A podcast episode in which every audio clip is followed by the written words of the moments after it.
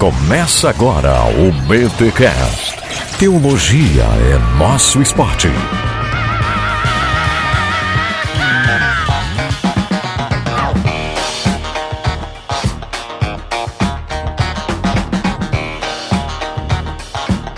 Muito bem, muito bem, muito bem. Começa mais um BTcast. Roco, mas começa. O de número 101. Eu sou o Rodrigo Bibo e eu só prego uma vez por mês.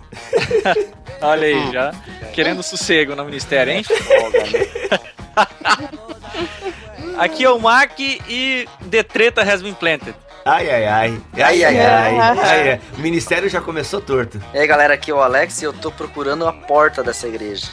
Nossa, pra sair ou pra entrar? O que que é? Pra pregar nela. Ah, oh, meu- Eita, essa foi profunda, e foi Meu tão profunda Deus. que a gente não entendeu, mas Pois é. E eu sou Alexandre Melhoranza e eu só digo uma coisa: somos corpo e assim bem ajustado.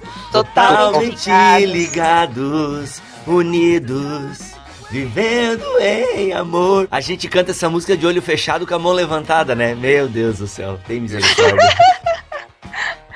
Ai, ai, ai. Eu sou a Glória Ficibá e só estou aqui para salvar a minha pele.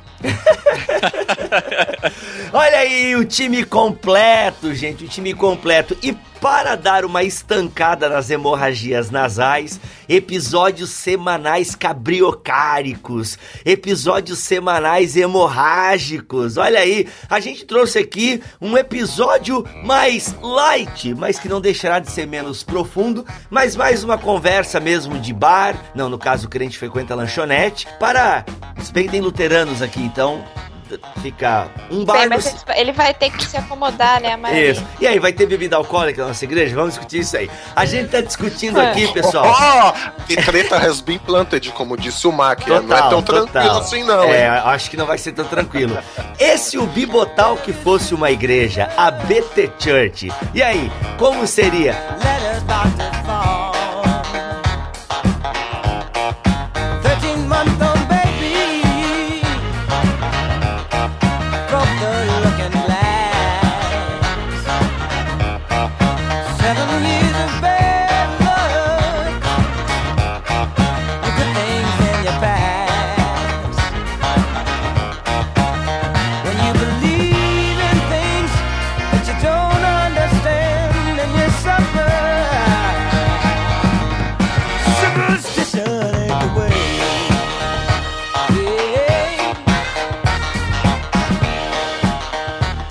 Então, crente, olha só, nós estamos reunidos aqui hoje, não é? Todo mundo já conhece o BTcast aí, sabe que temos os cinco integrantes com as suas diversas confissões, já deu muita treta aqui, já deu muita divergência, quase, quase se estapeou aqui já. E hoje a gente quer brincar um pouco com essa situação entre nós aqui e a gente vai abrir uma igreja. Calma. Calma que a gente não vai ser auxílio para os desigrejados, né? Não vai ser uma igreja de fato. É só uma situa- situação hipotética, então você não fica felizão aí não, tá? Não é uma grife de igreja, né? Igual Não. estão querendo lá em São É, Paulo. Ah. E assim, a ideia aqui é brincar justamente com essas diversas confissões aqui dos cinco BTcasters e tentar conciliá-las. Isso é igreja, né? Claro. Então, para isso a gente vai fundar a BT Church. Eita, Olha aí. nós. E, gente, antes que alguém pense, ah, tinha um fundinho de verdade naquela parada lá. Não, gente, não tem. Nós não queremos afundar a igreja. Afundaram a igreja. seria péssimo nós cinco na mesma igreja. Ah, e aí, acho que- vai ter a pedra fundamental, vai enterrar lá uma bíblia, o que vocês vão fazer aí? Ah, a gente, devia, é, a gente devia enterrar um feed de podcast, assim, já que é tudo. Olha isso! Boa, O- boa. o Vamos fazer da um pendrive, igreja- vamos pegar um pendrive com todos os episódios do BTcast, vamos Isso. colocar dentro da Isso. pedra fundamental, Uhum. junto com uma bíblia e Mas seria Bíblia Mas- de estudo, Bíblia do Thales? É, não, a Bíblia, Bíblia pura, assim, Bíblia. Não, não, Bíblia- não, não. Tem que ser um mosaico teológico. Olha aí, que Bíblia, o quê? Que Bíblia? Mosaico teológico, maluco. O mosaico teológico seria a Bíblia dessa igreja. Você já começou com heresia. Afinal de contas, se for pra enterrar alguma coisa, né? Livra a Bíblia dessa. né? boa, boa, boa, boa, se saiu Boa. bem. Tá, e aí? Se a gente fosse pensar agora é, organicamente, né? Ou, é, como é que é a parada de empresa, assim? pô, eu seria o diretor dessa igreja, cara? É, então. É, Tá se a- achando já, né? Pois Porque é. Tem o nome ali na placa. Você foi eleito. Quer botar a foto dele ali, né? Ah, cara, todo Aquela membro. verdade, a liderança deve ser eleita, não? Pois é, bo- boa questão. É boa questão. Então, deixa o Mac ver aqui. A questão é que. É, deixa eu falar, gente, pelo amor de Deus. Já, a gente tá na mesa aqui, já tão. Já tá tendo racha. Antes de começar.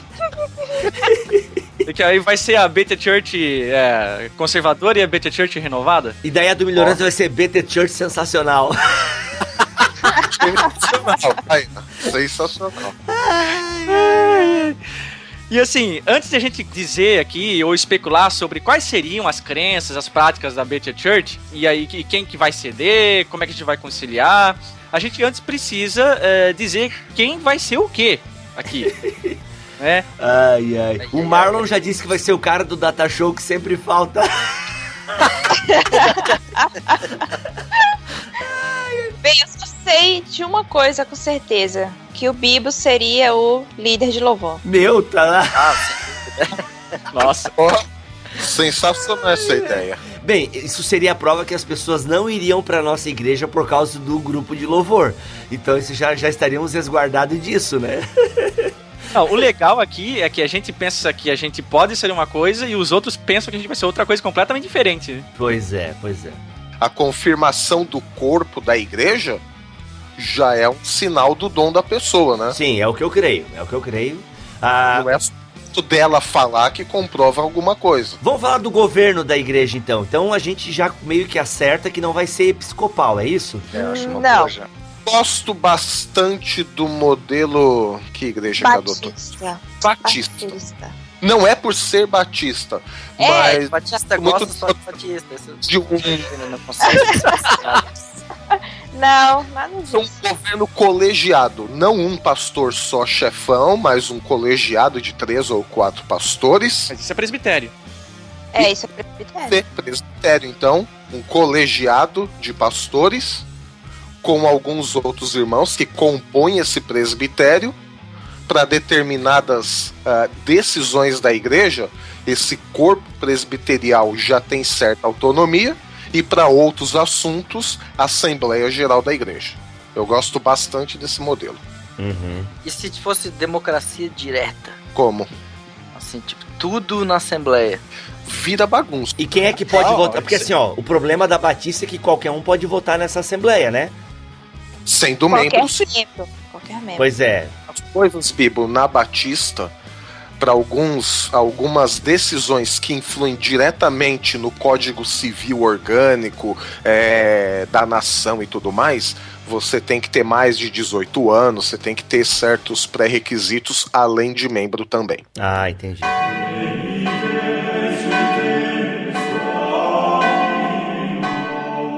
Então vai ser estilo presbiteriano, então, do colegiado e tal. Ou a ideia do Alex. Ah, que o do Alex propôs aí é congregacional, não é? Na verdade, não sei se em algum lugar democracia direta é utilizada de fato. A maioria utiliza, utiliza esse sistema que o Milho está explicando, né? Tipo, é uma Assembleia Geral. Ah, por exemplo, mesmo a luterana, a SLB, é uma Assembleia para decisão de, é, de cunho geral, né, do- dos membros, uma vez por ano ou duas vezes por ano. E daí um presbitério que toma as rédeas da coisa no, no dia a dia, né? Uhum. A igreja local na paróquia, É, na igreja local, sim. porque a Batista, cada local, cada igreja, cada paróquia é independente nela mesma.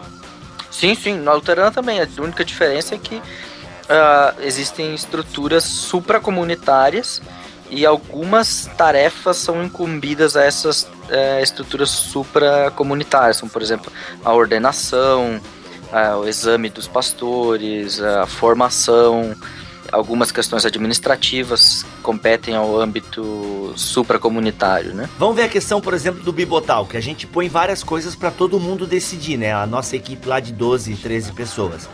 Só que chega uma hora que é tanta opinião diferente que eu tenho que chegar, por exemplo, na questão da decisão das logos, né? Cada um dando uma ideia de como seria a logo e tal, e tal, e tal. Chegou uma hora que eu tive que ir pro JP inbox e falar, cara, faz assim.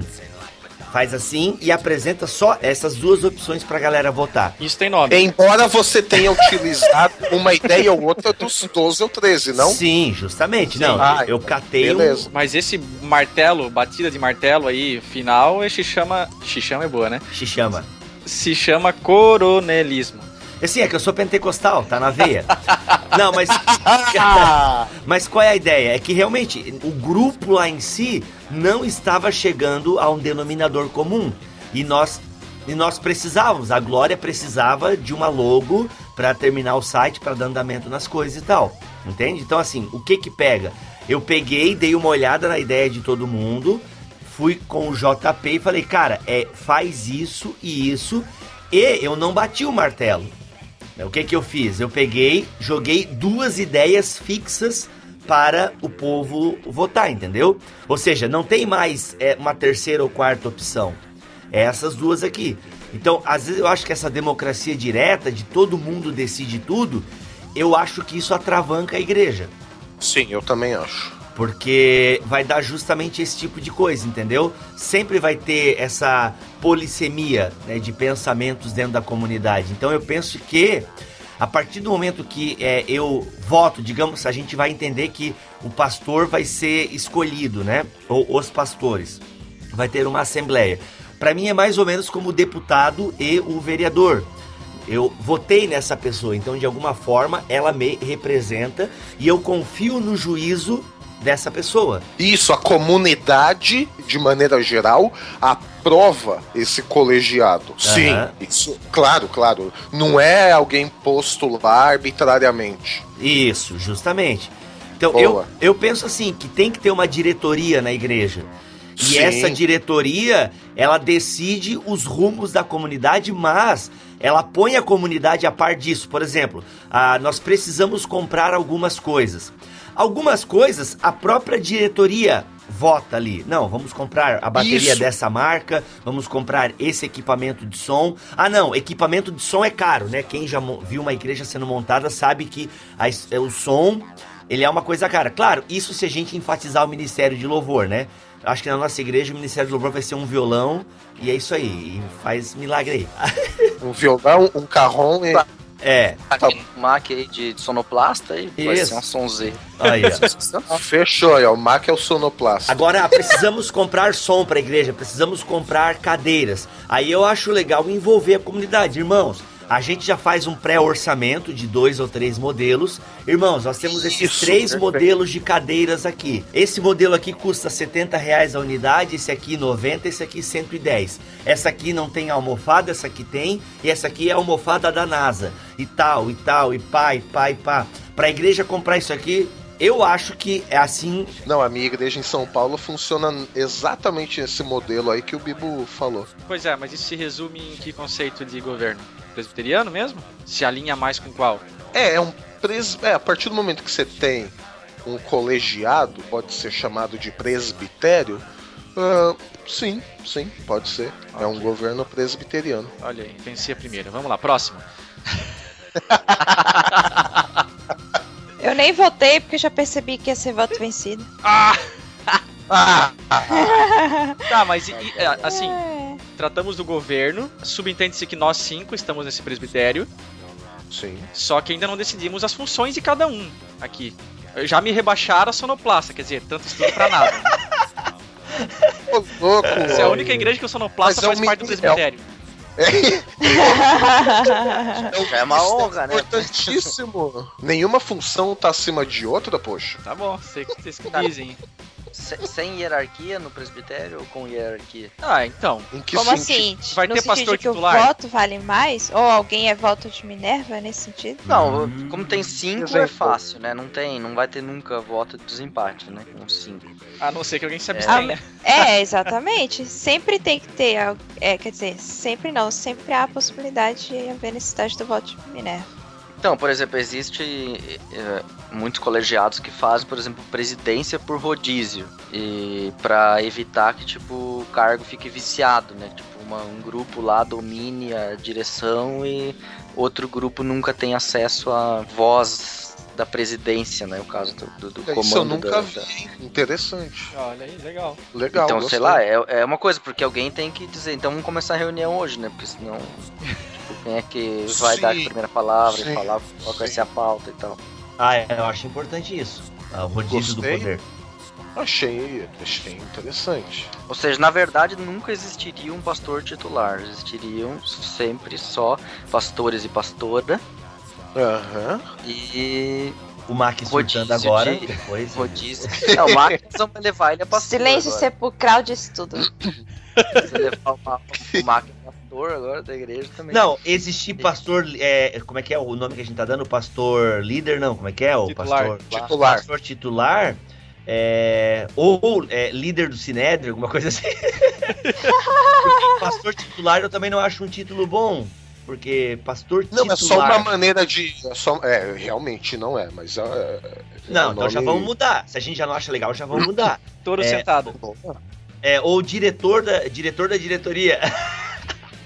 Né, ou, é, diretor do presbitério, alguma coisa assim, entendeu?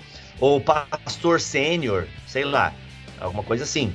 A, a Ah, ideia é um nome que dão hoje, hoje, hoje ah, eu já vejo vários adotando essa nomenclatura, né? É. Pastor sênior na igreja e tal. Pois É, é, e mas aí- isso já não quebra a rotatividade dos poderes ali? Isso, a pessoa ocupa o cargo de pastor sênior. Isso, exato. Que daqui, É sei lá, cargo. um ano ou daqui ó, venceu o prazo de validade e aí é outra, é isso? Isso, aí faz o rodízio Dentro- do poder. Isso. Mas aí a comunidade teria tantos pastores assim qualificados Não, para isso ocupar? dentro do presbitério, dentro do presbitério. Ok. Ou melhor, Tá. dentro é da diretoria. Porque assim, é, só pra gente voltar aqui, nós vamos ter, nós somos o presbitério, a diretoria da igreja, certo? Uhum. E ainda assim nós teríamos presbíteros nessa igreja, confere?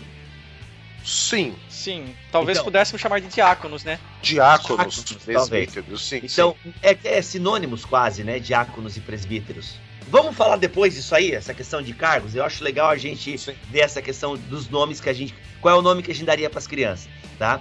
Mas o fato é que entre nós cinco haveria essa rotatividade de poder, entendeu? Então, digamos, eu começo como pastor sênior, depois entra o Mac, depois entra o Alex, depois o Milho, depois a Glória. Ah, bem, a Glória a gente igual a gente entrada no BTcast. isso, justamente. Depois de cinco, depois no sexto ano eu volto, entendeu?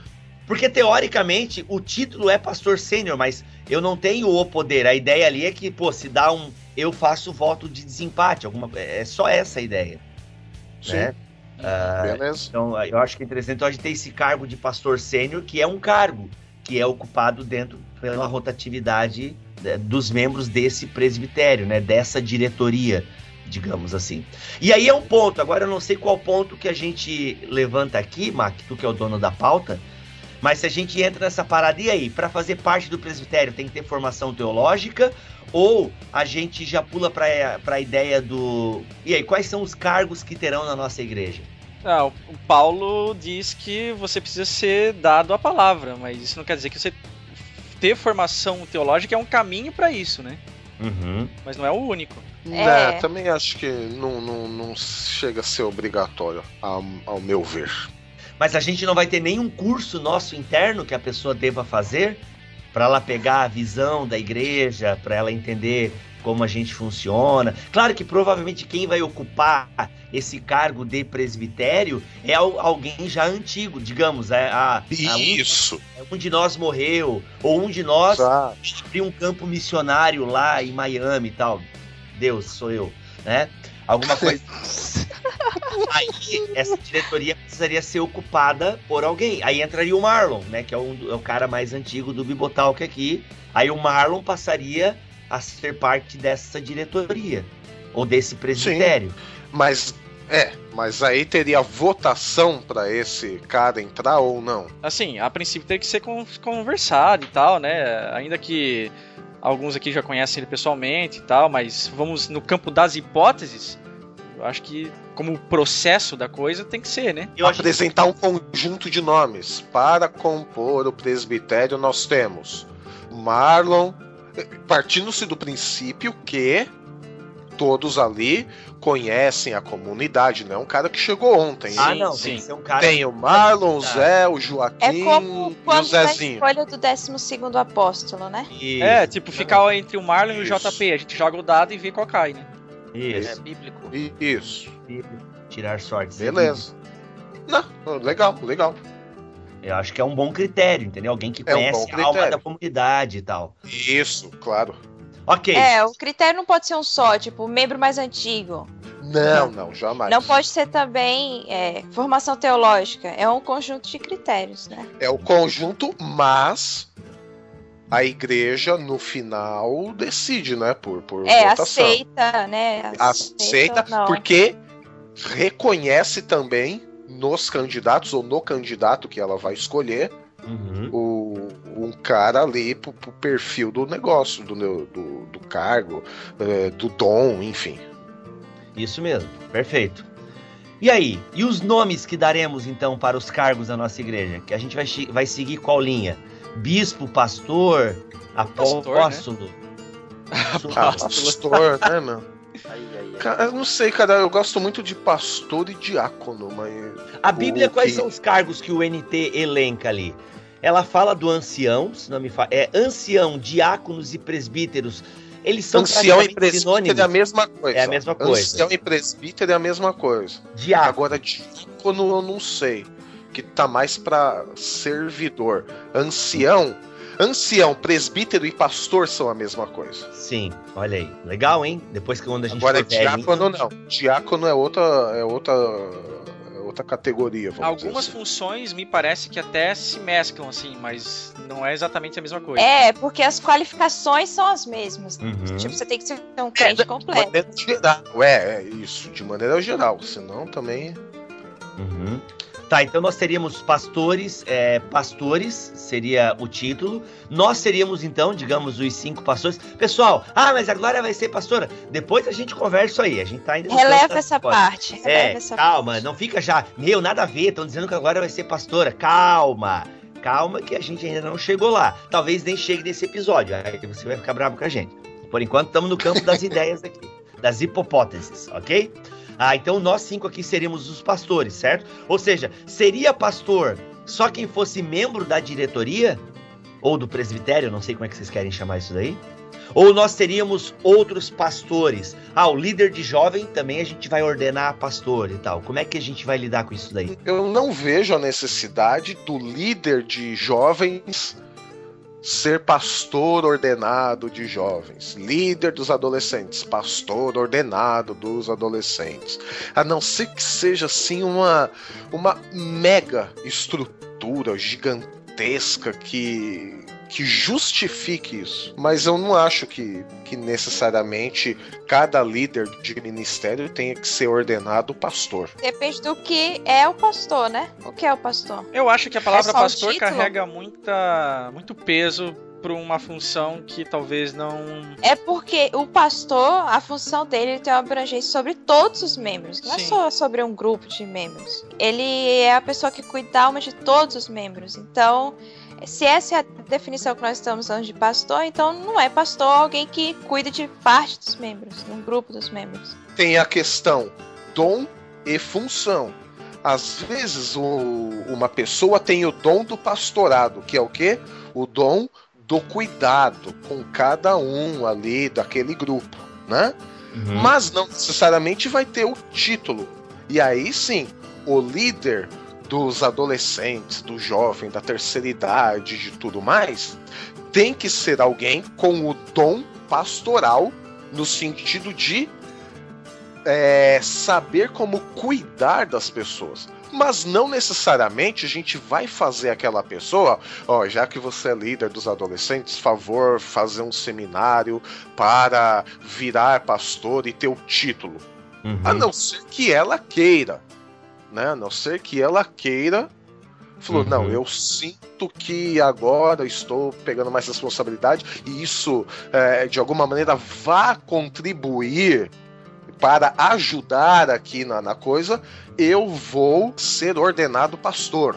Que foi particularmente o que aconteceu comigo. Eu já cuidava de adolescentes, jovens, depois a parte de ensino da igreja. Só muito tempo depois que eu fui fazer um um curso teológico e muito tempo depois que eu fui pensar em ser ordenado pastor. Aí por causa de várias necessidades que surgiram, sim, não, agora chegou a hora, vou ser ordenado pastor por causa disso, disso e disso. Ah, é um bom critério, até, até porque eu, eu para mim, tenho a concepção de pastorado muito ligado ao chamado, preparo, exame e a ordenação, que seriam os critérios ou os passos pelo qual uma pessoa precisa caminhar para ser pastor. Então, lógico, ela poderia exercer depois da ordenação qualquer função. Poderia ser uma função específica dentro de um grupo, poderia, mas aí se pergunta que tamanho tem esse grupo? Eh, Se for um hospital inteiro, você pode ser pastor só das pessoas que estão doentes, mas aí se você tem 300 doentes, vai ter serviço que chega lá para ti. Por isso eu não, eu não faço a figura do pastor dependente de grupo daqui ou dali, ou da função específica que ele vai atuar, mas do caminho que ele precisou tomar para chegar até o pastorado, mais ou menos como o Milho é, explicou, né, de que ele tenha sido um dia chamado para essa função. E aqui chamado não entendo só o chamado espiritual, mas realmente o chamado que a igreja faz. Da comunidade. Ó, da comunidade, concretamente. A gente vê em você o cara com dom. É, vamos te preparar para isso. Então, o preparo, e aí o preparo pode ter várias formas. Não necessariamente tem que ser uma academia teológica, apesar de eu achar que é importante. E o exame, né? Verificar se realmente a pessoa se preparou, não ficou comendo lanche, né? no- só no, enquanto estudava, estudava teologia. E a ordenação, que é em si, na verdade, a formalidade onde a igreja confere o- a função para aquela pessoa. Outra coisa para mim é que pastor ou pastorado não é uma característica ontológica da, da pessoa. Ninguém se torna pastor. O cara ocupa o cargo de pastor. É porque quando o cara se torna pastor, ele perde o nome, e o nome dele passa a ser pastor. né? Então ele não tem mais primeiro nome. É, Nossa, isso é terrível. chamam- chamam ele de pastor. Uhum. E o cara ah, pode não estar mais na função. Não, e o cara pode não estar mais na função, mas ele continua é, com o status. Exato. É, eu o cara pode acho estar, isso sei lá, fazendo. meio eu- deplorável. nada contra aqui, eu conheço uma pessoa, sei lá onde, enfim, que faz uma função secular, totalmente fora da igreja, que não tem nada, absolutamente nada a ver com a igreja, mas o cara nunca se desligou dela. Então ele continua com o título de pastor. Institucionalmente o título continua?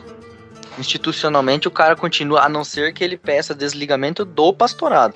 Mas se ele continuar Caramba! ligado à igreja, se ele continuar ligado à igreja, contanto que ele faça algumas atividades regulares, por exemplo, na igreja, na SLB, se você eu quero licença ou eu vou fazer trabalhar em outra coisa por um tempo, e mas eu vou uma vez por mês me dispor na comunidade local a realizar algumas atividades gratuitamente. Hum, é porque Aí quando cara vocês pode continuar começaram. com o título. Aham. Não, mas em Batista também, Glória. Tem um monte de Não, pastor que quando- não tem mais igreja e o cara é pastor. É tá pastor, lá, é. 30 Mas- anos, não tá mais exercendo o, o cargo, nem tem mais igreja. E falou, pastor Zé, tudo bem? É, então. E eu- virou, que eu virou pensei, ontológico. né? Tipo, eu pensei assim, É o no Anás caso dos pastores é o que Anás. se. É o Anas. Que se É o Anás. aposentam. que se aposentam e continuam com o título de pastor, apesar de ninguém mais exigir que ele faça mais Fácil. nada ali. quase que hono- honorífico, né? Mas É. todas as igrejas sofrem com isso. É, eu eles, também por acho. exemplo, E eu acho que é chama de difícil para o pastor povo emérito. também ele deixar de perceber aquela pessoa. Sim, claro, sim. Ela vai perceber assim que tá, ele não é a pessoa para quem eu me dirijo para resolver os meus problemas. Mas ele vai Então, continuar ele dá um com aquele título, velho entendeu? respeito, né? É, como eu falei antes ali, mas tipo a ideia do Caifá, do Anás, né? Ele não era mais sumo sacerdote, mas ele tinha aquele carinho, aquele respeito ainda. Acho que dá pra gente ficar assim na nossa igreja também, né? O cara se aposentou e tal, ele não exerce mais a função pastoral, mas fica como título honorífico, né? Afinal, o cara tava há 20 anos ali e tal. Ô, pastor Melhorança, paz do Senhor. Como é que vai ser o cumprimento da Nossa. nossa igreja? Paz do Senhor, graça e paz. Teologia é nosso esporte. Sensacional! Ai, caramba. Pensa, tu chegando na igreja. E aí, irmão? Teologia no esporte. Muito bom, cara, muito bom. Nossa, esse sensacional foi espontâneo. Foi. Vai Faz- ter espontâneo? Gente, É nós- só cha- é, tem que chamar o Abner, né? O Abner, Ai, né? caramba. Eita. Achando graça. É, o Abner e o Gessner, né? Isso. É. Esse é o momento do espontâneo.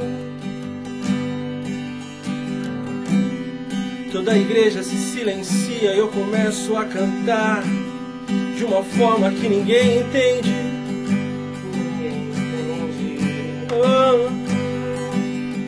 Começo a me balançar para um lado e para o outro, sem muita ideia do que está acontecendo comigo.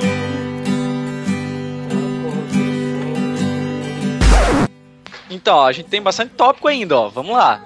Meu Deus. Vamos lá.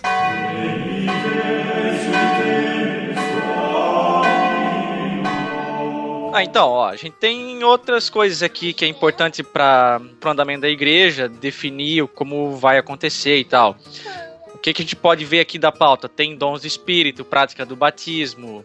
Dons do Espírito, liberado todos, igreja, busquem todos. Irmão, se alguém falar em línguas, deixa falar, irmão. Deixa falar. É isso aí. É, Dons o pessoal pode buscar, agora se Deus vai dar, eu não sei, né? Ah, sim. Isso aí, né? Às vezes Deus não quer dar dom de língua mais, vai saber, né?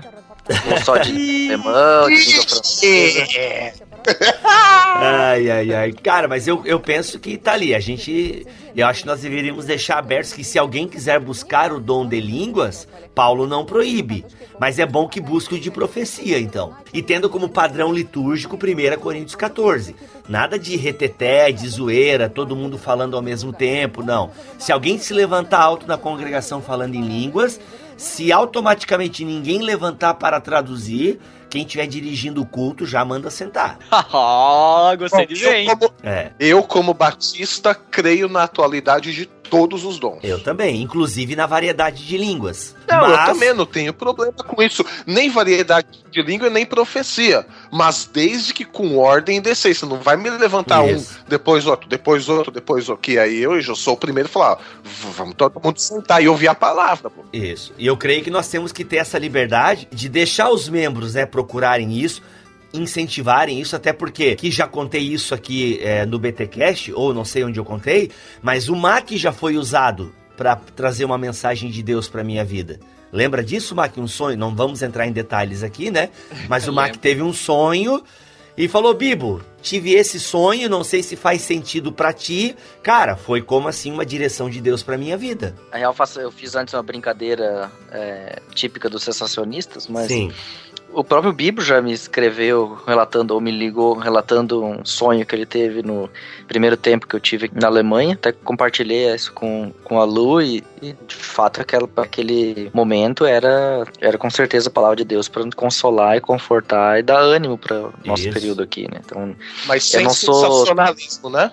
não, Isso. não, não, sem Boa. essa, não tem, não tem essa. Tipo, Bibo Não, gravou irmãos. vídeo É. pulando lá e, e Não. mandou Eis que Fechou, te então. digo. É, É, não, outra coisa, se você tem uma revelação especial com uma determinada pessoa, você não vai levantar na igreja e expor aquilo pra todo mundo. Isso, vamos seguir essa ordem aí. E assim, ó, a gente só tá contando isso daqui é, pra, pra, até pra gente pra mostrar pra você, ouvinte, que nós acreditamos nisso daí e experienciamos isso. É, não estamos aqui também contando agora pra dizer, ó, olha só e tal. Não. A ideia aqui é mais como testemunho para a edificação da fé. Não vai ser a tônica também, eu acho, do nosso ministério, né? Ficar só É. pregando sobre dom. Não. Com certeza, em algum momento, um de nós vai pregar uma, uma série sobre dons espirituais e tal. Aí a gente vai abordar isso. positivas. Isso. Não, é, pois é, eu, por isso que eu quero pregar uma vez por mês que eu prego temático. Então. Ah. Ai, deixa. Ah, É, eu prego lecionário, então uma vez a cada três anos o tema dos dons aparece.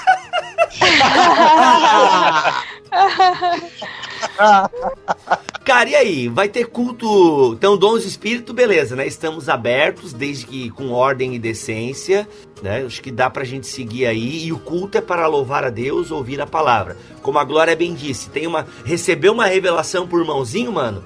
Chama ele de canto, entendeu? Mano, vem cá, quero conversar contigo. Ó, Deus me falou isso, isso. Ou melhor, né? Eu até incentivaria os membros a não dizer assim, irmãos, Deus me falou isso e tal. Fala, irmão, senti isso no meu coração, muito forte, pode ser uma palavra de Deus para sua vida. Eu, né, senti isso, isso, tá acontecendo isso na tua vida e tal, né? É, Porque- examina você Isso. aí na palavra e tal. Isso. E aí cada membro julgue também as suas profecias. Eu não vou querer na minha no meu gabinete lá, ô, ô pastor, meu, o João profetizou pra mim dizendo que, mano, isso é problema teu. Julga, vai ler a palavra, vai, tu tem que julgar o profeta, não não sou eu. Tô aqui pra te pastorear. Agora, pra isso aí, tu tem que ter discernimento. A gente tem que tentar criar uma comunidade madura, entendeu? Acho que esse é o grande desafio que a gente tem.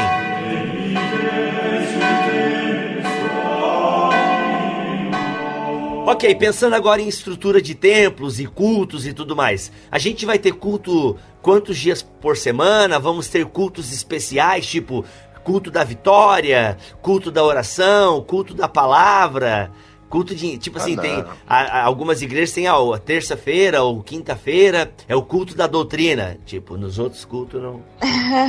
Não, culto é culto, cara. É, se fosse o Alex já saberia qual que ele iria fazer, né? O sexta-feira o cu da libertação é com ele. Eu sei, ó. Ai, ai, ai. O demônio ia sair de tédio. Ai, tá bom, cara. Para com essa liturgia. Para de ler esse papel, cara. Eu saio, eu saio. Sacanagem, Alex. Ai, ai, ai. Ai, ai, ai. Sei lá, nome de culto, pô. Culto é culto. É, e também é, Também acho. e tem que existir uma certa liberdade, né? Como é que vai ficar? Vai ficar preso naquilo dali? E se a necessidade da igreja for diferente? Como é que Pois fica? é, né? Não, mas sexta-feira é o culto de libertação.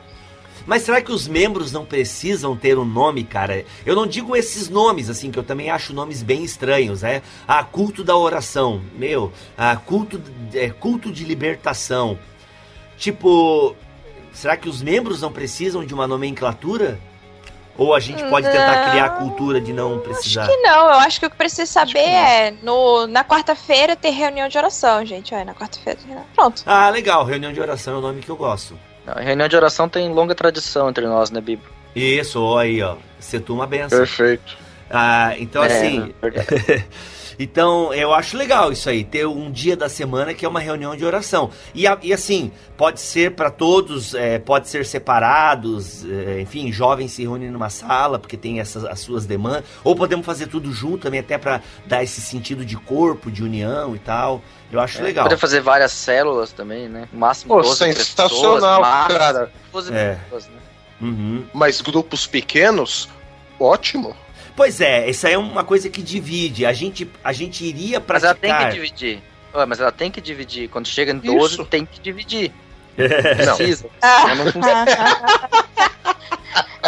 Não, não, não. Não, mas acho que uma coisa importante é que, por mais que a gente não vá ter cultos todos os dias, ou atividades né, todos os dias, mas que a igreja, o templo, esteja aberto o máximo possível, todos os dias, pelo máximo de horas possível, Uhum. e que tenha alguém ali para prestar assistência. Sim, Uma permanência pastoral, né? isso, em horário comercial ou até à noite, Depois talvez, né? disso, exatamente. Tem que estar Ótimo. aberto, porque Legal. tem que ser o, o socorro, assim, no momento, né? Em qualquer Uhum. momento. Uhum. O máximo Ótimo. possível.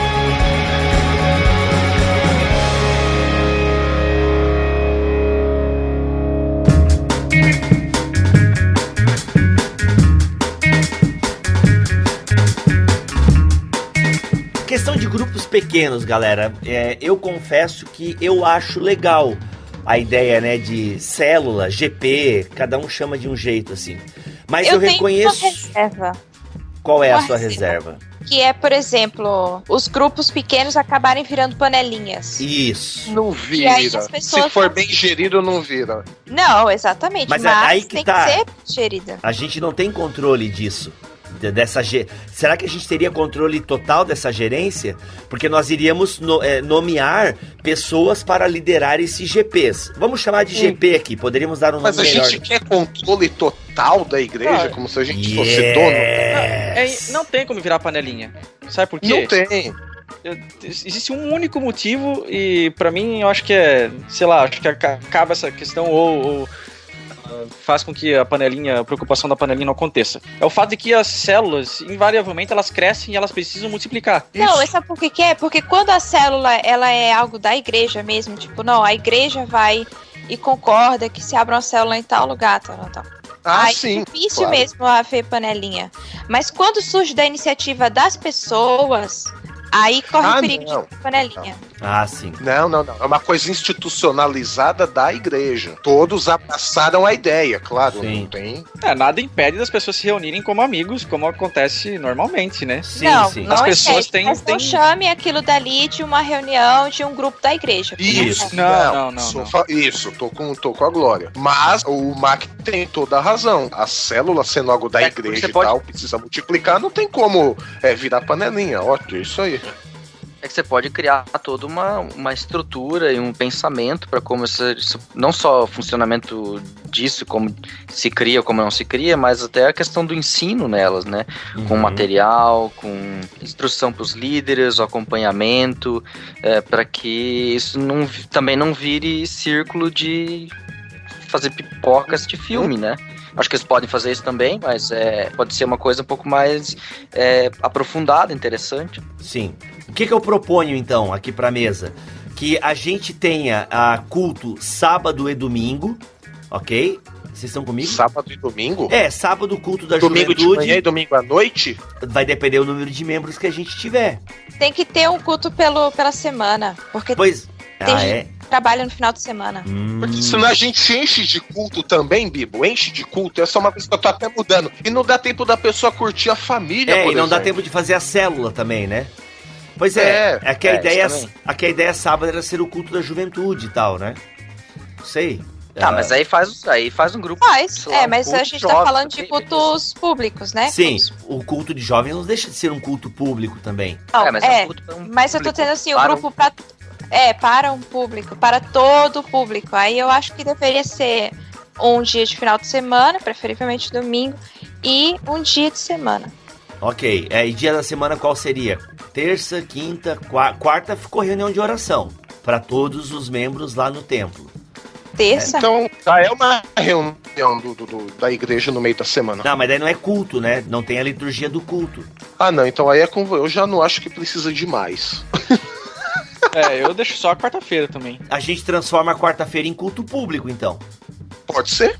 E aí a reunião de oração. Aí os grupos de oração fica a cargo das células, ou GPs, ou é, unidades. Perfeito. Vamos chamar de unidades. Ótima ideia. Ótima unidade. Olha ótima aí. ideia. Olha aí, então, aí, é porque aí a ideia fica assim, né? Culto público, então, no sábado e no domingo. Sábado mais com cara da juventude e tal, porque há mudanças litúrgicas, nem tantas. Mas talvez uma cara mais jovem e tal.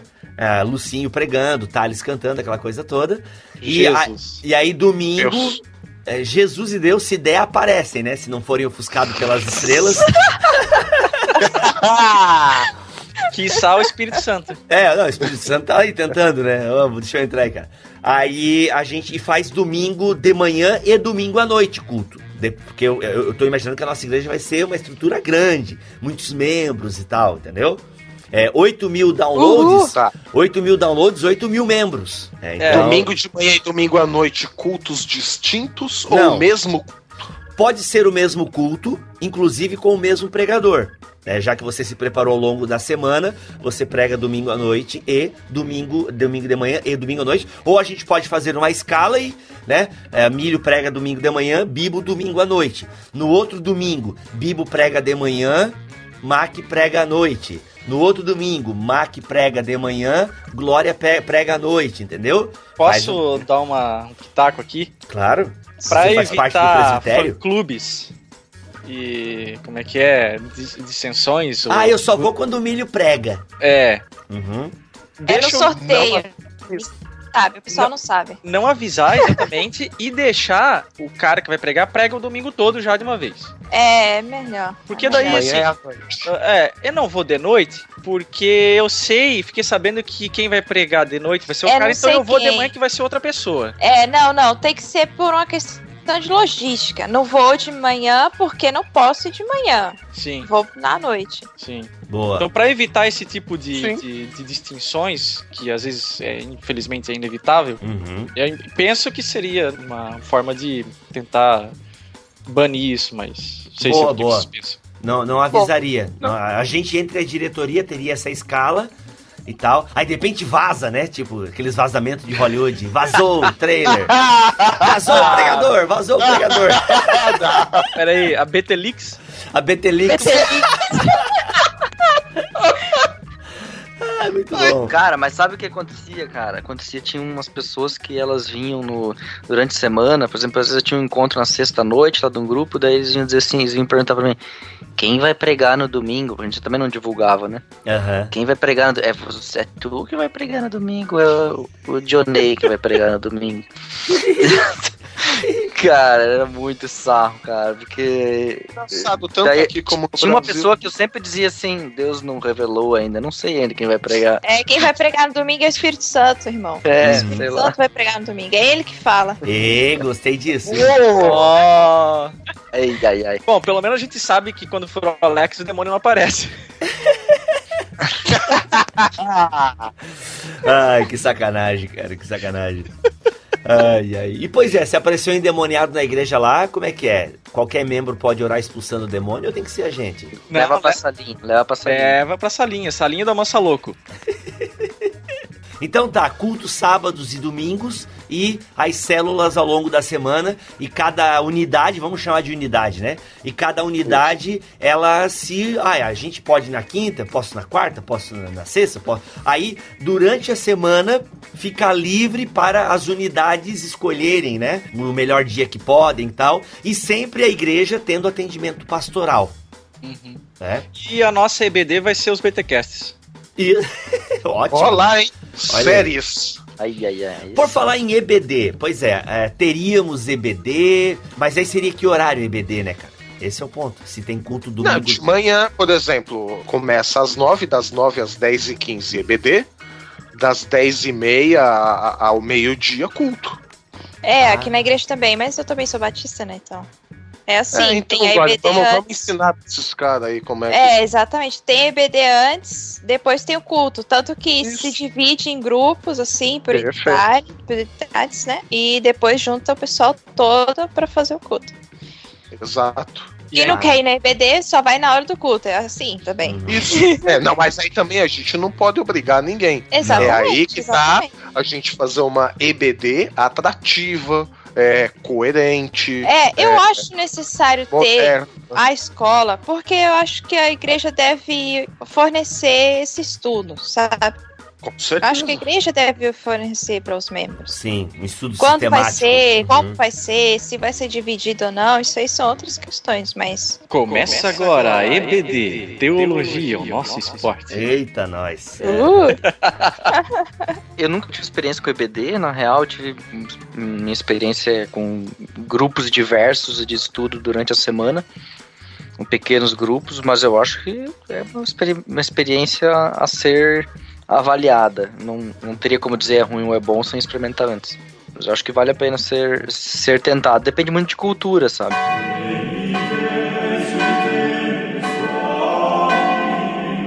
Bom, a gente tem um próximo tópico aqui na nossa pauta, a prática do batismo.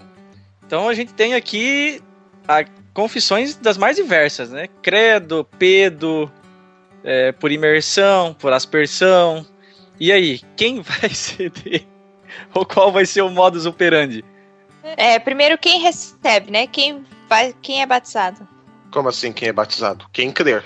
É assim que eu acho também, mas, tipo, tem igrejas que tem cursinho, não sei o que, eu quero saber. Ah, não. Quer dizer, eu proponho não ter, mesmo porque você antes se converte, é batizado, que é a sua pública profissão de fé, ó, que bonito, bem batista, e depois você vai pro discipulado. A gente tá invertendo muitas vezes, né? Aham. Não, eu sou a favor também. Ué. Se converteu, quero ser batizado. Isso. Vamos lá. Você entende o que é o batismo? Sim, entendo. Então, amigo, para. Então, eu creio que meu filho foi eleito, então eu vou batizar ele. E daí, depois a gente ensina ele. É, Então, então, a gente abriria o da batismo pra, pessoa, né? pra os infantes. Ah, Tipo, hum, sem fazer isso regra, porque não dá pra fazer isso regra, né? Não dá pra fazer isso regra. Não. Não, não é pra ser regra. Então. ixi, aí Mas a gente é, abriria pros infantes? Eu não tenho crise. Quer dizer, não é crise. Eu não tenho problema em ser por aspersão, por exemplo. Aí não, eu também sigo não. aquele Quantidade velho de modelo, água, o velho modelo da, de daqui. Tem rio com água corrente? Bora. hum, Não tem, faz na água parada. Não Se tem, não tem. mergulha. Não tem uma canequinha, nananã, e por fim, se todos os recursos não tem, dá uma esguichada. Não tem problema com isso, né? Mesmo porque baptizo também não quer dizer só mergulhar, quer dizer também lavar. E lavar você pode fazer corpo inteiro ou lavar a mão, que não propriamente é o corpo inteiro. Agora sim, para contrariar o meu caro irmão, amigo, colega do peito, Alex, aí eu não sei, aí eu teria um pouco mais de restrição quanto a crianças. Mas a forma, aspersão, imersão, tanto faz. Criança, não sei. É, eu acho assim. ah, tem que ter a confirmação depois, né? Vai ter a confirmação depois?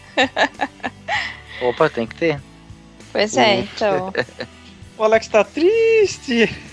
É, não, me- eu não é que aqui, sei. né, aqui nessa parte aqui a igreja me excluiu aqui, não me deram liberdade aqui. É, eu não sei, eu não sei. Eu não, Essa é a minha visão. Eu, eu mesma, eu assim, não batizaria os, os filhos, assim, bebezinhos. Não batizaria. Se fosse, se fosse voto, por exemplo, nós cinco do, do, do presbitério, do conselho, É, aí o Alex já tinha votaria perdido, né? não.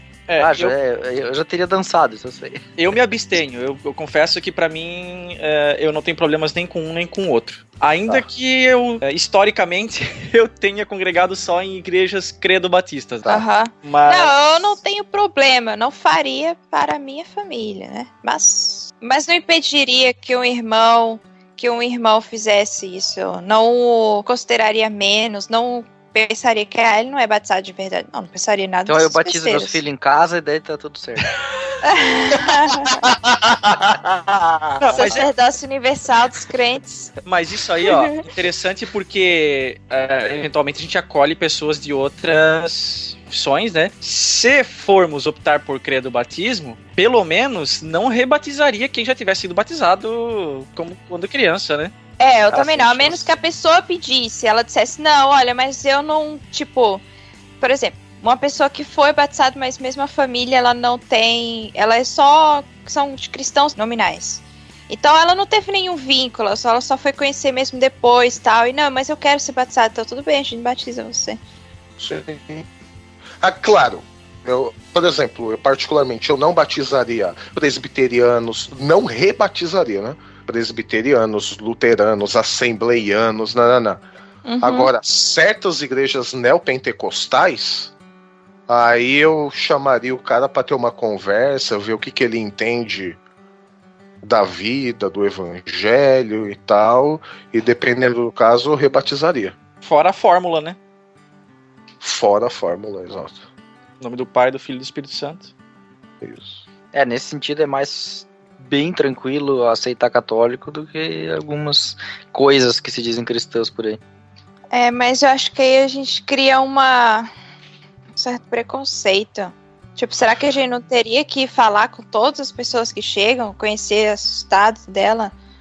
Tá, com certeza, né? Sem dúvida, não dá pra fazer regra só exato. pelo achismo, né? Não, não, É que é, tem isso é um igrejas- geral, é. Tem igrejas que normatizam a coisa, a gente sabe que eles É, não, também não saem diria- dessa regra.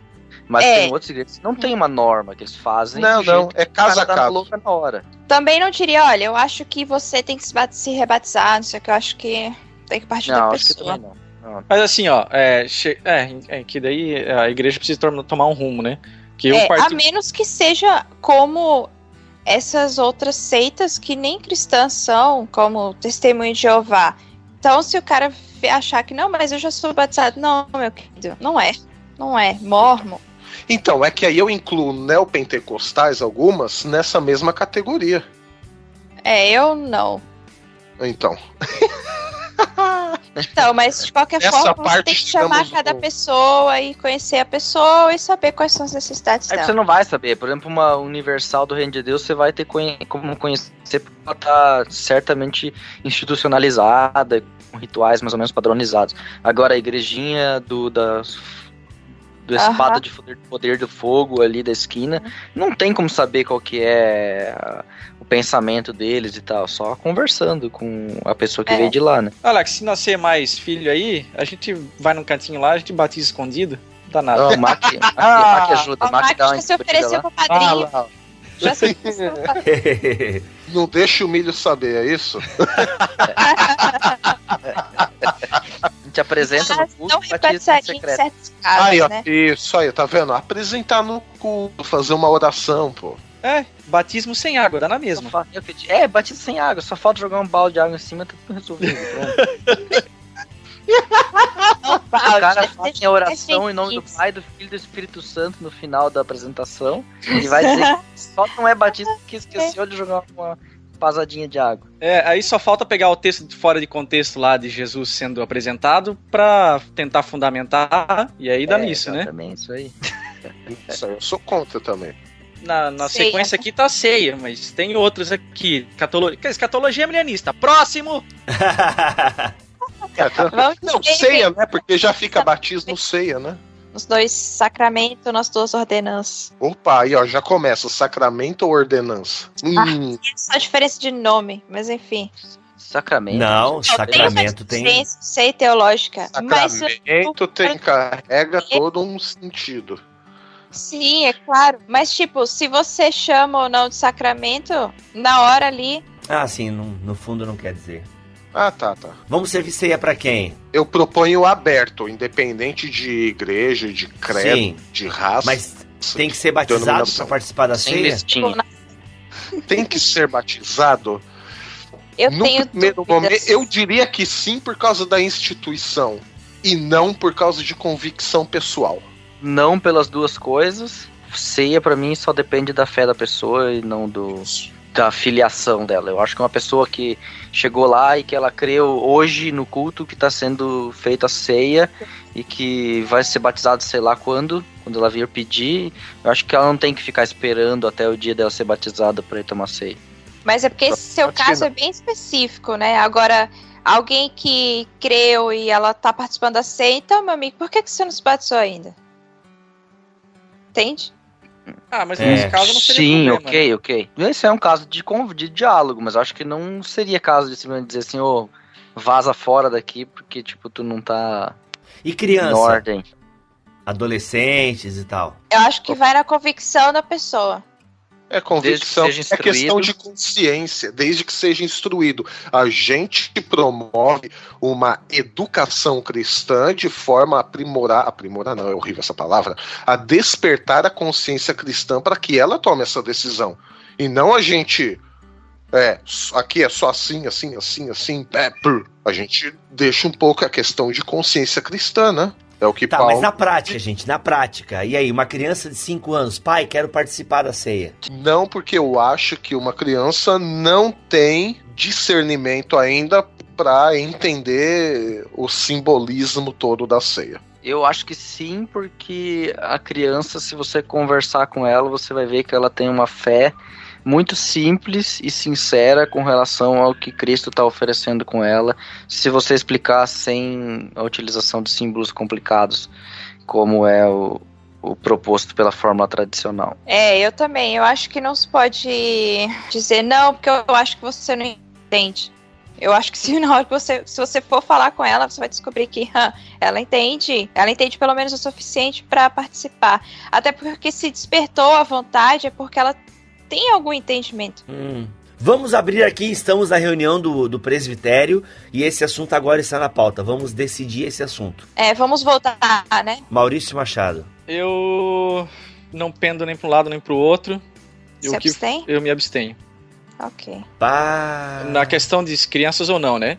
A questão da fé é uma ordenança cristã. Então, se eu tivesse lá na frente ministrando a ceia, falou, ó, se você não for cristão, não tome.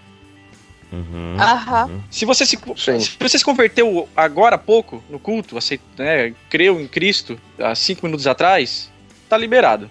Se examine, né? Se examine, né? Ok, mas se você não é cristão, vai sair daqui convicto de que essa não é a sua fé, não tome. É, seja respeitoso e deixe que os demais Tem a mesma posição do Mac. Mas tu não daria pra criança, Milho, a ceia? Criança, não. É, eu confesso que eu tenho dúvidas, assim. A minha igreja dá ceia pra todo mundo. Abstenção, A minha igreja- abstenção, abstenção. É, não, eu não posso me abster. Ah, não, se eu me abster, daí ganho voto Daí a ganha, ceia é. infantil, né? Uhum. Ganha eu Ah. e o Alex. Isso. O Alec já perdeu o do batismo, dá uma pra ele, hein?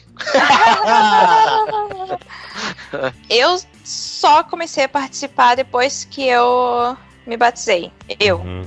No entanto, eu sei que eu me sentia e sabia que era cristã e tinha fé em Jesus desde não sei nem quando. Isso pra mim é tão presente quanto sempre, entende? Porque eu nasci em lar cristão e eu nunca estive fora do. Eu nunca estive fora da igreja e nunca tive um período que, tipo, tem gente que tem aquele período que, ah, mas eu tive um período que eu fiquei desviada. Eu nunca tive isso. Então, pra mim, Jesus sempre, sempre foi presente, desde pequenininha, eu não sei nem quando, não tem uma data assim.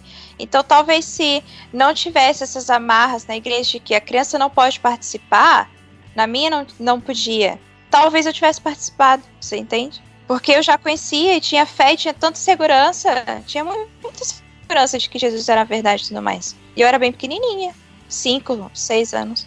Na minha igreja eu acho interessante. A resgate ela, ela faz a divisão do pão e do suco da uva e os familiares ou grupos na igreja, né? A igreja ela fica pequenas rodas assim e alguém do grupo, duas ou três pessoas, vão lá e pegam os elementos e distribuem entre os irmãos daquela roda. É, seja a família que faz o círculo, grupos de amigos e tal. E ali todo mundo participa, inclusive as crianças. Eu confesso que eu acho esse simbolismo bem bonito. A ideia de todo mundo ali, talvez a criança não entenda, né, a plenitude daquilo tudo. Ah, meu, né, o, sabe o significado. Às vezes nem os adultos entendem, né? Mas eu digo assim, talvez ela não entenda plenamente o que está sendo feito ali. Mas eu acho legal ela desde pequeno ela já estar ali, sabe, presenciando isso. E aí Vendo, é claro pelo que menos, né? É, não, e até participando, porque, pô, a criança quer pegar, né?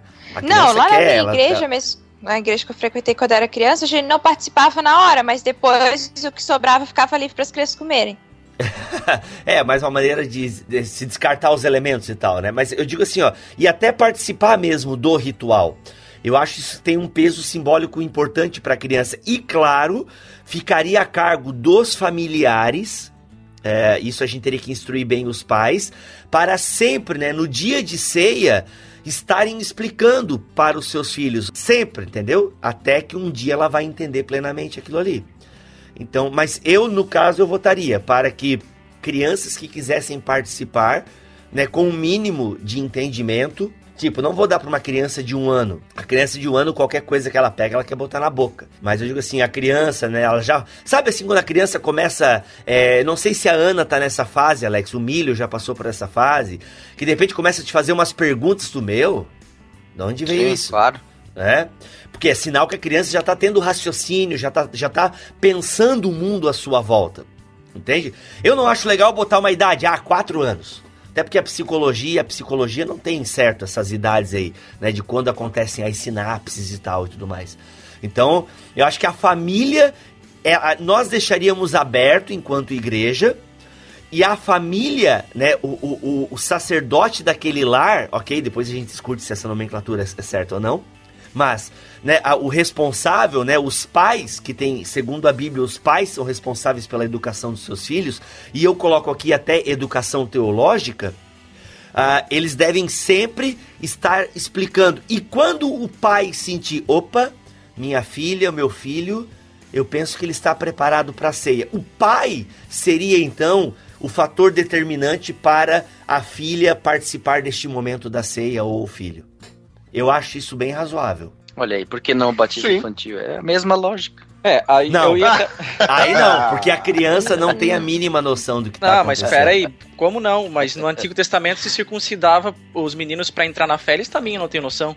Aí Não, é outra de um questão, né? O batismo Não. é uma circuncisão, assim. É uma, É uma aliança de Deus. Não, no princípio é o mesmo. Ué. Não tô Não, dizendo. é. Não acho, mas enfim. Não é. Hum, hum. O batismo cristão é sinergista. Nha. Ainda que eu me abstenho, porque esse, é o- esse texto do Antigo Testamento, essas questões veterotestamentárias, não é base da ceia. A base da ceia é o Novo Testamento com os textos de Paulo, 1 Coríntios e tudo mais, né? Sim, e o do batismo também, é o Novo Testamento. Mas aí lá, é, mas aí É, eu, cara, acho que, eu acho que a gente concorda no sentido de que não deve haver a proibição. Não é isso? Isso. Tipo, proibir. Mas também não dizer assim, não, a partir de tal idade tem que participar sim. Olha né? só que igreja Tipo, legal, hein? dizer que Aqui- tem que fazer. É, se o, ba- se o pai quer batizar o filho recém-nascido, tem o Alex e o Mac aí pra batizar. Não, olha, pastor, eu, eu- o que, que o pastor acha? Irmãos, aqui o concílio. Tá aí o nome, não vai ser presbitério, gente, vai ser concílio. Concílio. Olha aí. O concílio decidiu. Cara, é, é arrogante esse nome, hein? Ai, É, o concílio. do concílios e guilhotinos. Isso, o concílio aqui decidiu que nós, é, a Bíblia dá margem para as duas interpretações. Então, se você quiser batizar o seu filho, como ele já, né, se você crê que ele está integrando já o povo de Deus, daí, a gente- daí vocês decidiram que vai ter confirmação depois, é isso? Sem dúvidas. Meu, isso é tão, eu acho tão, enfim, né? Eu acho tão. Até o Alex concordou, até o Alex concordou. Eu acho Ah, tão. mas é- não é, eu já digo- que é pra confirmação, já confirma uma única. Bom, É, bem. faz só o batismo quando a pessoa então tiver consciência. Mas, whatever, esse aqui a gente não trouxe pra reunião ainda. Só o da ceia. só, o concílio vai ser pra decidir essas polêmicas e a guilhotina vai ser pra disciplina eclesiástica? Isso. Não, vai ser excomunhão já. Mas já Pega, é, se É, for tipo o latoeiro lá, tem que tacar- entregar pra Satanás. Ah, não, gente, não, então, O Latoeiro chamava Alexandre, pô, não faz isso não. Ei, então aqui a- aqui a gente fez essa votação, galera, pra gente simular como seria, né? Então tu vê, olha só, a gente chegou a um acordo aqui de como seria a administração da ceia na nossa comunidade. E eu acho que aqui é interessante também que numa comunidade sempre vai ter aspectos que a gente não concorda. Porque se você tá Sim. numa igreja onde você concorda com 100% do que acontece ali, cara, alguma coisa tá errada. E se não concorda com nada também, tem alguma coisa errada. Com você também. é, aí o que, que você tá fazendo ali, né? Então, é, eu acho isso muito sério, assim. Ah, não, porque a minha igreja, ai, sabe, eu vejo muito isso no Facebook, né? Gente que defende a sua igreja com unhas e dentes, todas as práticas e tudo mais e tal. Então, eu tô, eu tô numa igreja onde eu não concordo com todas as práticas que a minha igreja tem. Né? Por quê? Porque eu tenho cérebro, porque eu penso, porque eu leio a Bíblia, porque eu também tenho as minhas convicções. Mas isso não me impede, não são coisas centrais à fé. Então isso não impede que eu congregue lá, tenha comunhão com os irmãos e tudo mais, né? É só Então- uma questão de coerência. Se a gente recebe uma pessoa que é batizada de tal e tal forma, então a gente não pode proibir que aquilo aconteça dentro da nossa igreja também. Tipo, você recebe, então quer dizer que o outro que veio da outra igreja ele tem um privilégio, porque ele pode ser batizado de, sei lá, com a canequinha, enquanto que aqui dentro não, você não pode ser batizado com a canequinha. Entende? Entendi. Uhum. Show.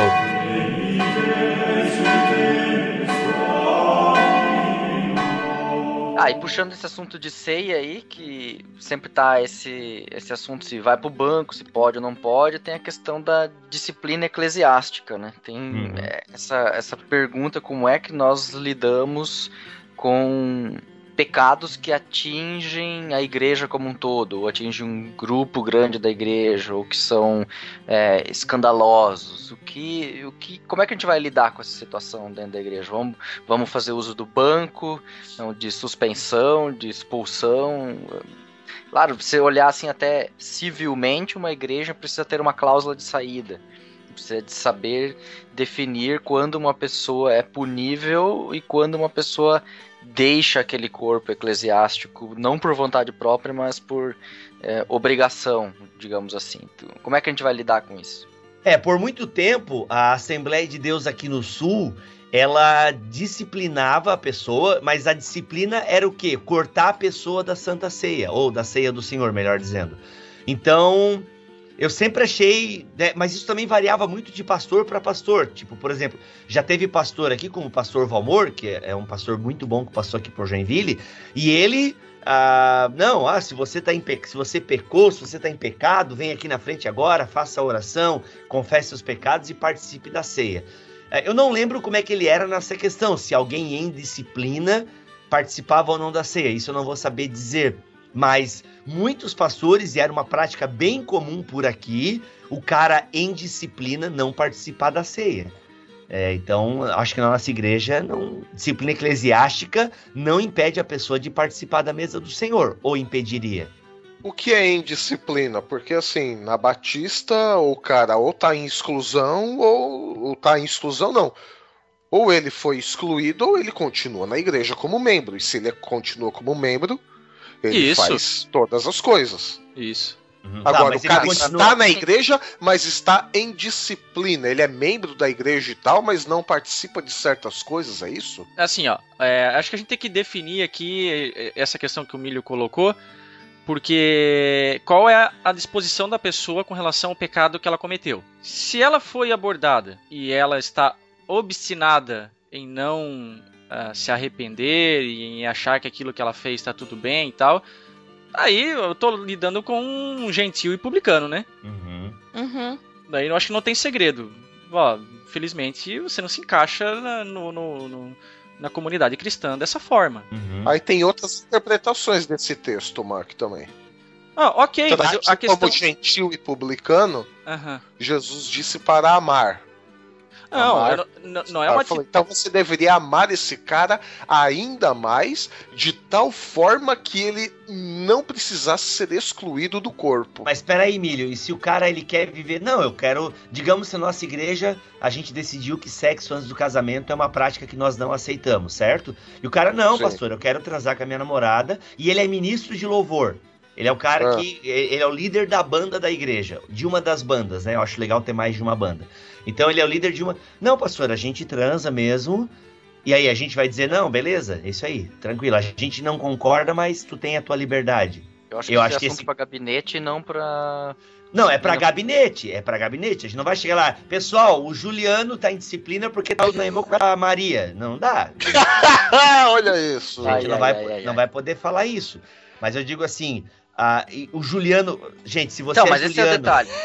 É o que acontece? O que acontece? Nesse tipo de casos assim de moral, é o seguinte, o fulano lá, o Juliano lá, sai da, da banda e passa a ficar sentado. Todo mundo olha para ele e diz assim, hum, pecador. Aí ele tem uma namorada, que todo mundo sabe que ele tá ali. Daí eles vão dizer assim, hum, já sabemos por que, que eles estão sentados. Você já Ela tá sentando no colo dele. Você não precisa ninguém, todo mundo já sabe o que tá acontecendo. Então, tipo, é, é esse o jeito mesmo de lidar com a coisa? Ô, gente, mas pelo amor de Deus, não dá pra deixar o cara lá tocando lá em cima, né? A gente tá falando de impenitentes, né? é, é porque o cara não tá tocando só órgão, ele tá tocando os órgãos. Meu Ai. Deus, Bibo. Eu não acredito nisso. Dá um Dramin pra ele. Por isso que esse tema é proibido pro Bibo, mano. Não pode. Não, mas falando sério, é, pô, o cara chegou no teu gabinete, Alex, que era o teu dia de atendimento pastoral, e essa bomba caiu no teu colo. Não, pastor, eu e a Maria. Gente, se você é Juliano, namora uma Maria, pelo amor de Deus, isso aqui é ficção. Eu não, não sei de nada. Isso não é indireto. Dizer que é profecia.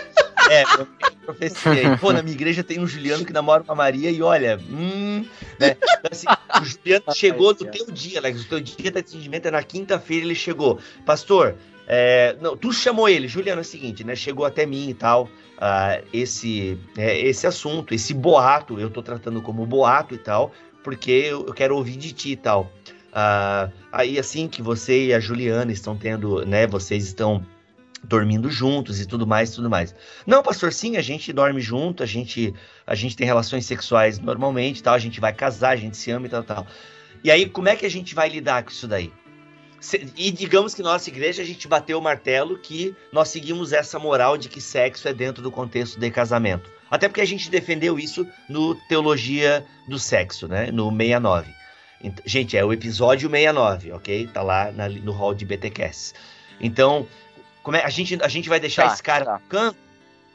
Então, eu, eu diria assim, eu trataria assim, como eles veem essa situação primeiro. Não só tipo, ah, eu acho que é certo ou errado e tal, mas como eles se enxergam dentro da situação e como eles se enxergam dentro da situação da comunidade como um todo. Uhum.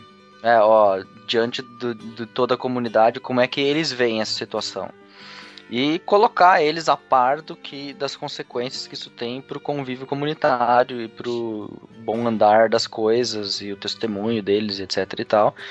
E pelo que eu vi, esse tipo de abordagem eu já vi, eu não particularmente nunca precisei tomar ela, mas eu já vi em outros casos onde ela dá certo, ela geralmente dá certo. A pessoa diz, então a gente vai se abster até o casamento, outros vão dizer, não, então eu prefiro vazar mesmo, tipo, não concordo, ponto final.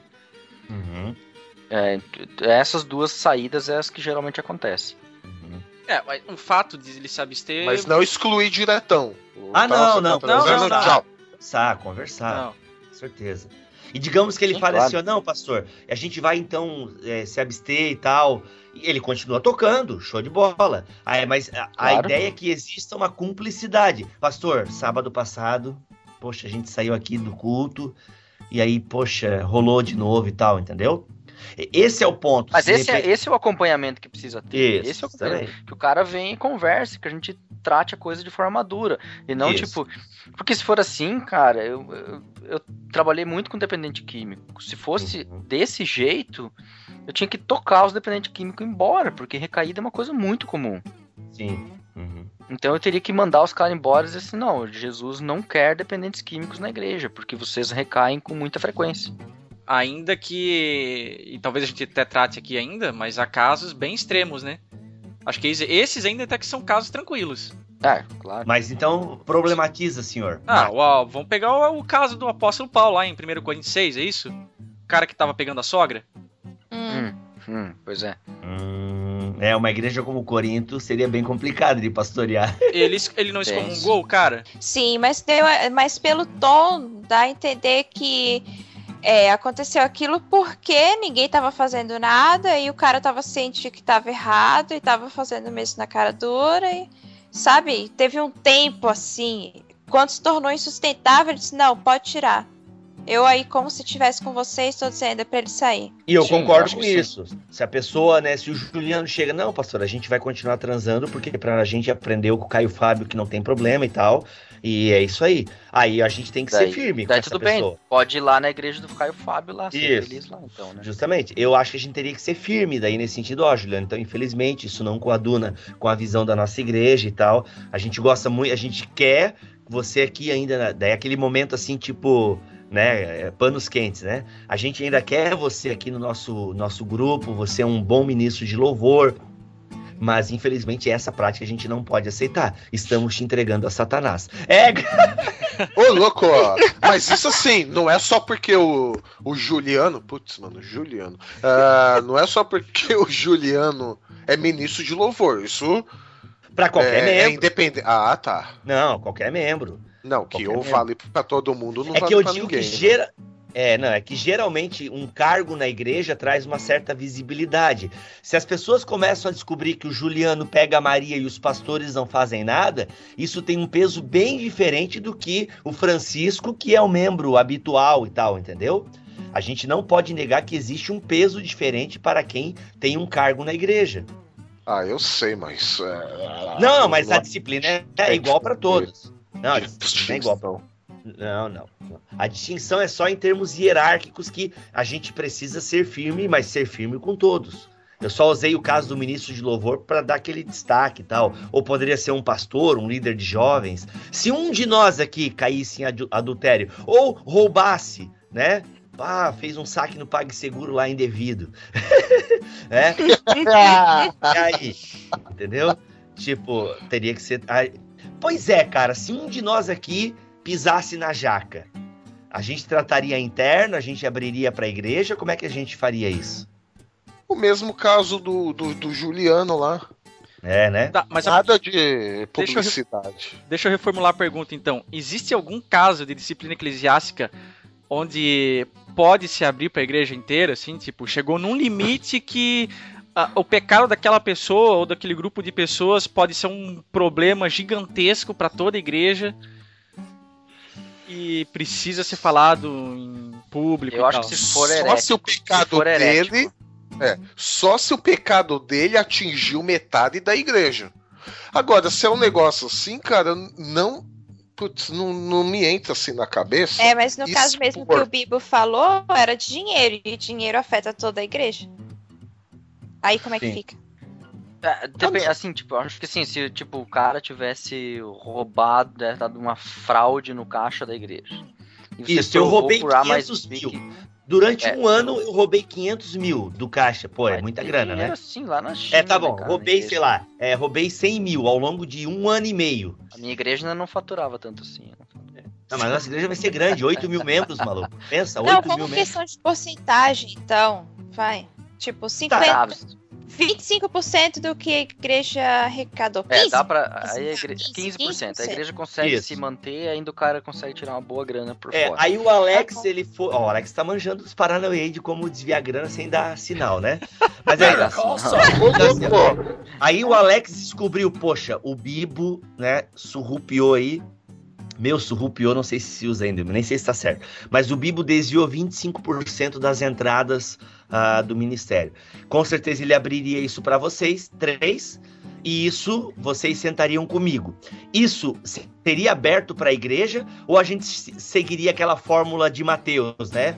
Vai um, repreende, chama outro e tal. Se mesmo depois de três ou quatro repreender, a pessoa não se não se aprumar, taca fogo. A gente, a Cara, gente, no a gente caso- resolveria interno isso aqui?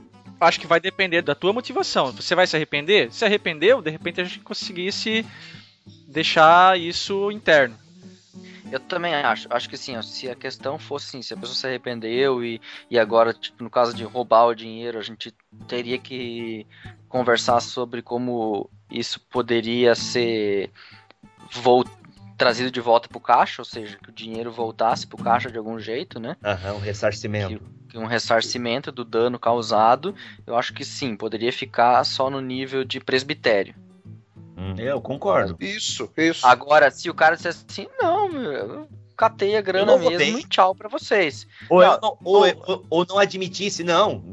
Mas tá aqui, Bibo, tá no livro Caixa, que entrou, no- no- nesse culto entrou mil reais e foi feito um depósito só de 850 e tal. tá Assim, ó, aqui. O problema é assim, ó, se eu levar pra público e eu não tiver como provar por A mais B de forma que eu pudesse condenar esse cara na justiça, Exatamente. então a- eu me torno é, publicamente um cara que um pode ser acusador.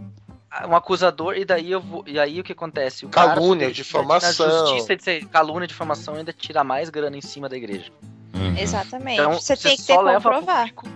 É, você só, só pode levar a público esse tipo de caso se a igreja tiver condições de A mais B de botar o cara na justiça. E eu até acho que a igreja deveria. Aham, processar também o acho que a cara igreja por isso. Sim. E mesmo quando tem casos de se levar a público tal, né? Ó, o fulano teve que ser disciplinado, excluído, sei lá o quê. Não dá detalhes do porquê, não, porque eu não sei em que isso pode ajudar ou, beneficiar alguém. É, ainda que o Alex ainda tocou na questão do caso da heresia, né? Uhum. É, Ah, heresia- Então, não, caso de heresia, aí é... heresia, o que acontece é o seguinte, a heresia você não tem problema na justiça, entende, com heresia, porque é diferença de pensamento. Então, se eu disser lá, ó, o gru- nós excluímos o grupo do fulano de tal lá porque é, eles estavam pregando que Jesus não ressuscitou. Ponto, é uma heresia, acabou, não tem... Tipo, os caras se auto-excluíram, só esqueceram de avisar, né? E ainda assim eu só Aham. falar, ó, excluímos eles porque eles estão pensando diferente. Ah, mas aí não se ajustaram, que- então tchau. Aí o cara podia fazer a igrejinha ali na esquina e dizer, não, na verdade... É, não, tem que explicar, tem que dizer o que, que coisa, foi. E os caras foram lá e me perseguiram. Porque é uma dívida que você tem com os seus, com as suas ovelhas. É uma responsabilidade sua com as suas ovelhas. Você tem que dizer o que foi e por que está errado. aproveitar para fazer um curso sobre aquele assunto. É, claro. Aconteceu, olha só, tipo, na igreja luterana houve um desligamento em massa de pessoas carismáticas. Uhum. E a questão foi porque eles rebatizaram pessoas. E na igreja luterana isso é um erro dogmático. Uhum. Ou seja, você rebatizar pessoas que já foram uma vez batizadas de criança. Então a igreja foi público, escreveu um documento e disse a essas pessoas que rebatizaram e que é, assumiram que fizeram isso, mesmo com todos os argumentos teológicos, elas estão excluídas da igreja. Porque após 300 tentativas de diálogo e trazer a razão, não foi possível encontrar um meio termo. Ponto. Eu sei que tem um monte de outra coisa por trás, um monte de diálogo, etc. Mas vamos dizer assim, a igreja veio a público e disse: Isso aconteceu, nós não concordamos. Se chegou numa divisão e a igreja teve que tomar uma atitude, e a atitude é: Nós não aceitamos isso.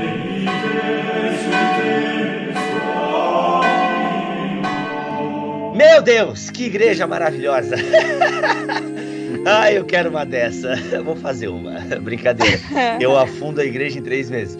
Gente, aqui foi só um bate-papo hipotético, né? Seria a igreja dos nossos sonhos, como nós pensamos uma igreja. Muitos outros temas ficaram de fora e, obviamente, terá um plus, né? Ou um BT Church parte 2. Tem aí Ministério Feminino, que a gente vai falar. Tem é, a questão da soberania divina, como é que nós vamos tratar a questão soteriológica, louvor, música, como a gente vai lidar com os homossexuais, com a, toda a questão da homossexualidade, como é que a gente vai lidar com tantos outros assuntos, mas fica aí esse episódio para dar aquela refrescada. Se bem que, olha, a, a, minha cabeça esquentou aqui alguns momentos. Eu não sei se foi tão refrescante assim esse episódio, né?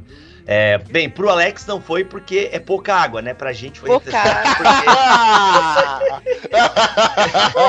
Ai, meu Deus. Mas tá aí, eu sou o Rodrigo Bibo, vou ficando por aqui e eu gosto da minha igreja. Aqui é o Mac e vão em paz e que Deus os acompanhe. Nossa. Ô, louco. Eu sou Alexandre Melhoranza e, sei lá, BT Church é quase uma batista. Ah, não. Não, não, não. E eu sou a Glória, eu também gosto da BT Church. Seria bacaninha. Seria bacaninha. Eu acho que é isso. É uma igreja legal. É. Uma igreja legal. Então, como toda igreja legal. Olha, legal é meio estranho, né? Porque uma igreja legal parece que você tá agradando. Ai, ai, ai, tá ai, Ou uma igreja legalista. Também. Olha aí, não, Ó. vamos lá. Bacaninha Isso é mesmo. uma igreja cool. Cool. Dá a benção logo e vamos Não, é encerrar. uma igreja é, que abraça as pessoas. Isso. Ó. Beleza, beleza. Meiga.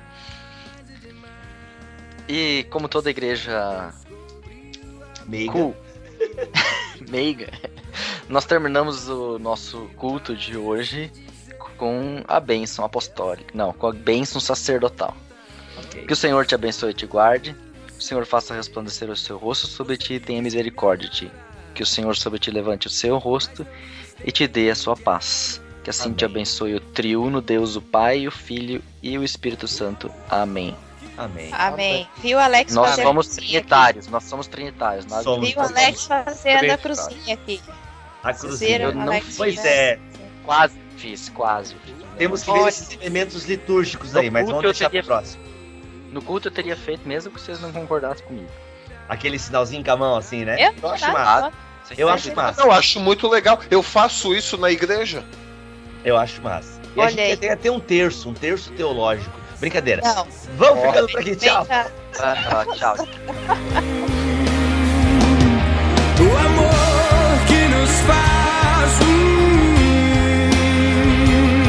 O amor é o que nos faz.